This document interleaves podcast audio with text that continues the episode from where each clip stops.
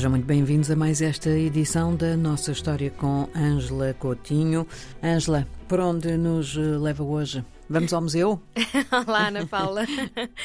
Eu eh, não queria deixar passar esta oportunidade de falar desta exposição fantástica que está na Fundação Gulbenkian. Uh, está patente ao público até dia 6 de março e que se chama uh, Faraós Superstars. É de se aproveitar. Que exposição é esta?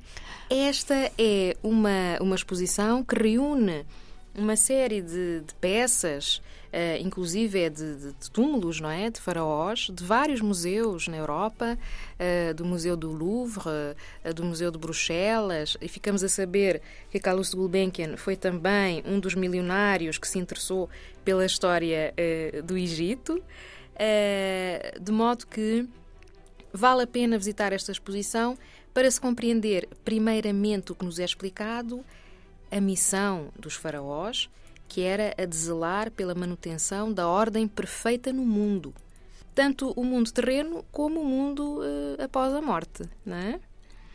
Uh, e também nos esclarecem o seguinte ponto, que é muito importante para percebermos justamente este poder, não é?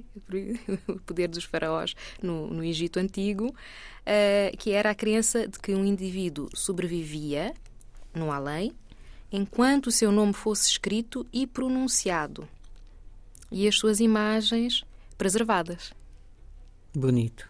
Daí a importância das pirâmides Exatamente, e de, toda... e de, de todos os rituais pós-mortem. Exatamente. E o que é que nós encontramos aqui? Como já disse, há uh, peças uh, retiradas de, de, de, pirâmides, não é? De túmulos, diversos objetos uh, feitos na época, e depois temos uma segunda fase da exposição em que nos mostram a divulgação mundial que ocorreu na década de 20, quando se fez a descoberta do túmulo de, do faraó Tutankhamon pelo arqueólogo britânico Howard Carter. Isto é muito interessante porque já estávamos, e aqui Uh, digamos assim, voltando a dar uma, um dado específico, não é, sobre, sobre o século XX, finais do século XIX, século XX, mas já estávamos aqui na década de 1920 com meios de comunicação de massas. Uh, o que é que aconteceu nesta altura? Explorou-se tudo, já havia revistas, fotografias, fizeram-se exposições internacionais sobre esta expedição e nós podemos ver até um filme feito em 1922 uh, de visita a, a, estas pirâmides, não é? E, e ao túmulo de Tutankhamon. De modo que é muito interessante.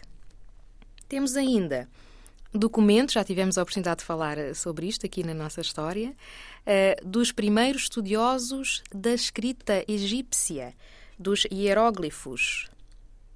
Há, há, documentos de estudo destas pessoas, dos egiptólogos, não é? Como uhum. se chamam também, e temos também edições uh, descritivas de viajantes árabes, dos quais temos falado também, também, relatos em séculos anteriores, não é? Ao século XX, em que faziam referência, durante muito tempo não se soube assim tanta coisa sobre os faraós. Foi de facto com estas expedições no, no século XX que, que se começou a, a saber muito mais.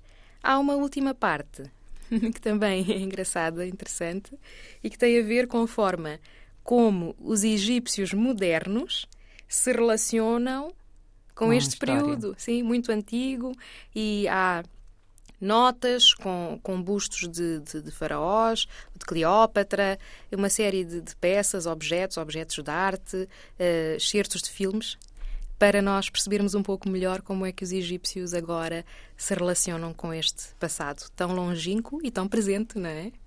Angela, já viu a, exposição? Já. Por isso então, é que então, estou entusiasmada. Sim. É, portanto, okay. muito grande e completa.